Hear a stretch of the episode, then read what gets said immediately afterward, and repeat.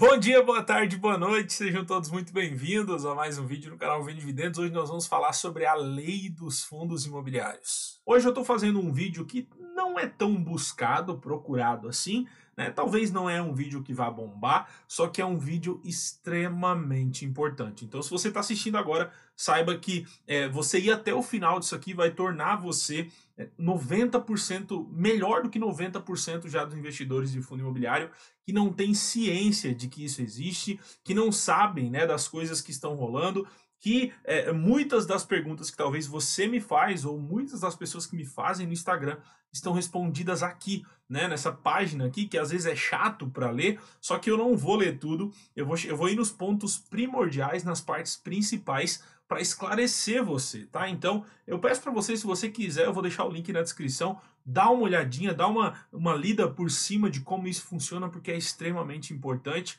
As perguntas que vocês me fazem, muitas delas estão aqui e eu quero esclarecer algumas, tá? Vamos lá.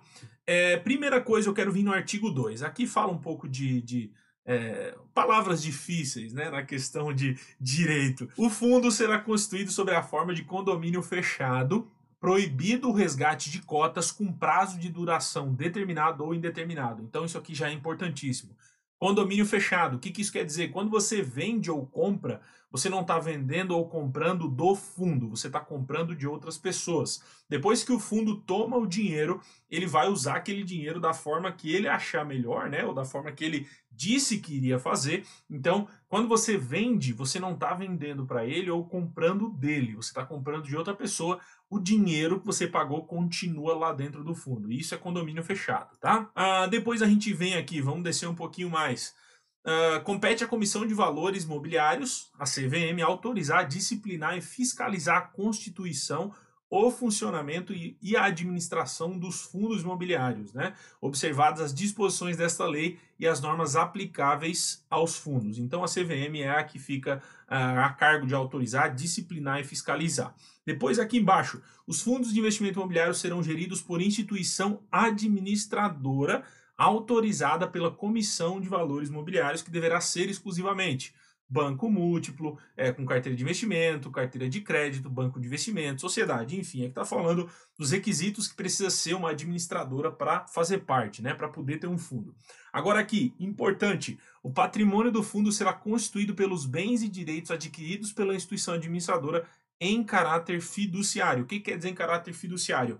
Ela cuida, mas não é dela tá? Ela está cuidando do, do, do, patrimônio do fundo, mas não é dela. Então ela é uma, é uma funcionária, basicamente, tá? Os bens e direitos integrantes do patrimônio do fundo, em especial os imóveis, mantidos sob a propriedade fiduciária da instituição, bem como seus frutos e rendimentos, ou seja, o dinheiro do aluguel, não se comunicam com o patrimônio desta, ok? Observadas quanto aos tais bens e direitos as seguintes restrições. Então, primeira coisa, patrimônio do fundo não se comunica com patrimônio da administração, tá? Então são coisas separadas.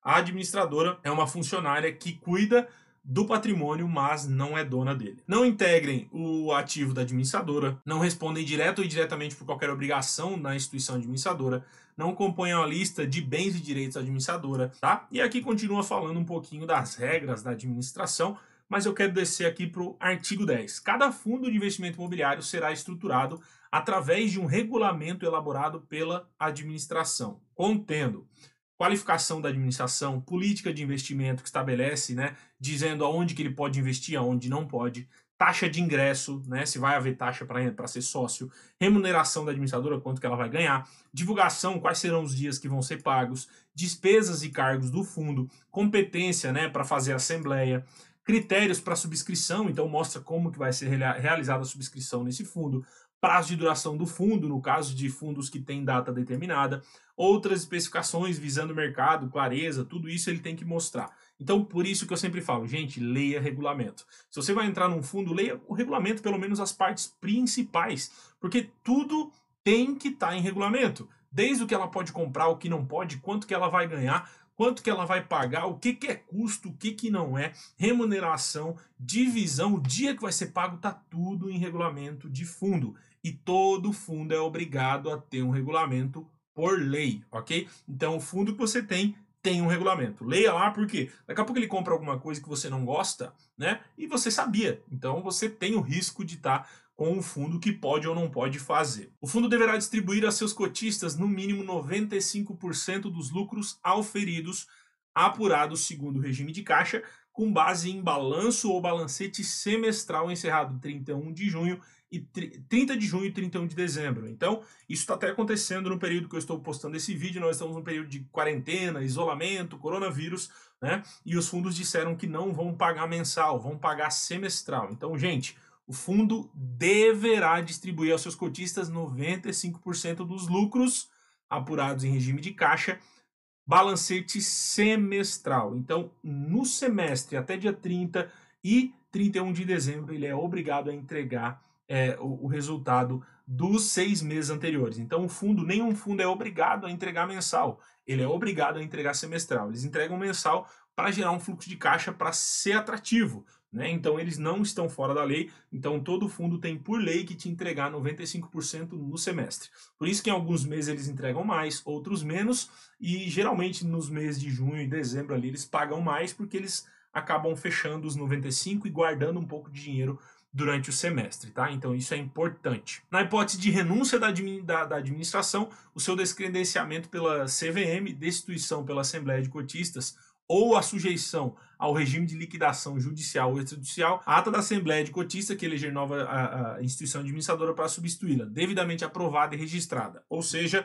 é necessário ter uma administração. O fundo não pode rolar sem administrador. Ele pode não ter um, um, gestor, mas ele tem que ter uma administração. Se não, ele vai finalizar o fundo, tá? No caso, se não houver, o fundo acaba se não houver uma administração, ok? A gente vem um pouco mais para baixo Aqui fala o que, que eles não podem fazer, o que, que a administração não pode fazer, né? Ela não pode conceder empréstimo, adiantar renda futura, é, abrir crédito sobre qualquer modalidade, prestar fiança, é, aval, aplicar no exterior recursos captados no país, tudo isso não pode. Eu recebo essas perguntas direto, se pode ou se não pode. Aplicar recursos na aquisição de cotas do próprio fundo, então o fundo não pode comprar suas próprias cotas, essa pergunta eu recebo também direto. Vender a prestação às cotas do fundo. Prometer rendimento pré-determinado aos cotistas também não pode. Realizar operações de fundo quando caracteriza é, situação de conflito de interesse, né? Conflito de interesse entre fundos também isso ela não pode fazer. Isso é importante. E aí a gente entra do titular, né? O titular das cotas do fundo de investimento imobiliário não pode exercer qualquer direito real sobre os imóveis e empreendimentos integrantes, ou seja, você é dono de 5% do XPML. Você não pode ir lá e pegar uma loja para você e botar só porque você é dono do fundo, tá? Você não exerce direito real sobre os imóveis. Você é dono do fundo que então é dono dos imóveis, tá? E você não responde pessoalmente por qualquer obrigação legal ou contratual relativamente aos imóveis. Então, se os imóveis tiver problemas, você não vai responder na justiça, por exemplo. Você não vai ser chamado. O fundo né, vai resolver, e aí, demandando do que for, os cotistas entram com o fundo, se for necessário, tá? Aí entra né, essa questão de ah, vai ser chamado para pagar, não vai? Não, não vai. Posso fazer isso em outro vídeo, posso falar sobre isso em outro vídeo, não vou entrar nesse critério aqui, só quis falar, porque pareceu que seria, né? Uh, aqui fala um pouquinho, mais um pouquinho, né, do que, que ela precisa fazer, do que, que a administradora precisa fazer. Aí aqui embaixo, os rendimentos, tá?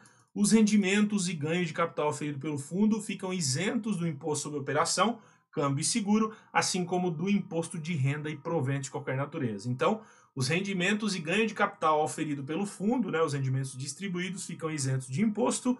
Os rendimentos e ganhos líquidos auferidos pelo fundo de investimento em aplicações financeiras de renda fixa ou de renda variável sujeitam-se à incidência do imposto de renda na fonte, observadas as mesmas normas aplicáveis às pessoas. Então, isso aqui é quando o fundo tiver investido em renda fixa ou renda variável, tá? Depois a gente desce aqui um pouquinho mais dizendo aqui, ó, os rendimentos e ganho de capital aferido apurado no segundo regime de caixa, apurado segundo o regime de caixa, quando distribuído pelo fundo de investimento a qualquer beneficiário, inclusive pessoa jurídica, sujeitam-se à incidência do imposto de renda na fonte, a alíquota de 20%. E depois, mais aqui para baixo, fala também os ganhos de capital e rendimento oferido na alienação ou no resgate das cotas de fundo de investimento por qualquer beneficiário, inclusive por pessoa jurídica isenta, sujeitam-se à incidência de imposto à alíquota de 20%. Então aqui fala né, que se você for vender, então você vai ter que sim pagar imposto de 20% em cima de fundo imobiliário, então não tem as regras das ações. E depois aqui fala um pouquinho mais na questão de antecipação, declaração, no caso do, de beneficiários de pessoa jurídica. Essa é a parte mais importante, essas partes que eu li resolvem vários problemas, várias situações que talvez vocês tenham dúvida ainda sobre fundos imobiliários, a segurança que tem de uma administração, se essa administração falir, o que, que acontece? Nada, né? Elas não, não conversam diretamente patrimônio de uma com a outra. Se a administração falir, se a administração fechar, simplesmente o fundo vai trocar de administradora e pronto, e é isso que vai acontecer. Rendimentos isentos, a, a questão de você não poder exercer direito real sobre os imóveis, tudo isso às vezes eu recebo pergunta, né? Ah, se eu posso, se eu não posso, o que que tá tudo aqui. Eu vou deixar o link na descrição. Então é isso, a gente se vê nos próximos vídeos. Um abração e até mais.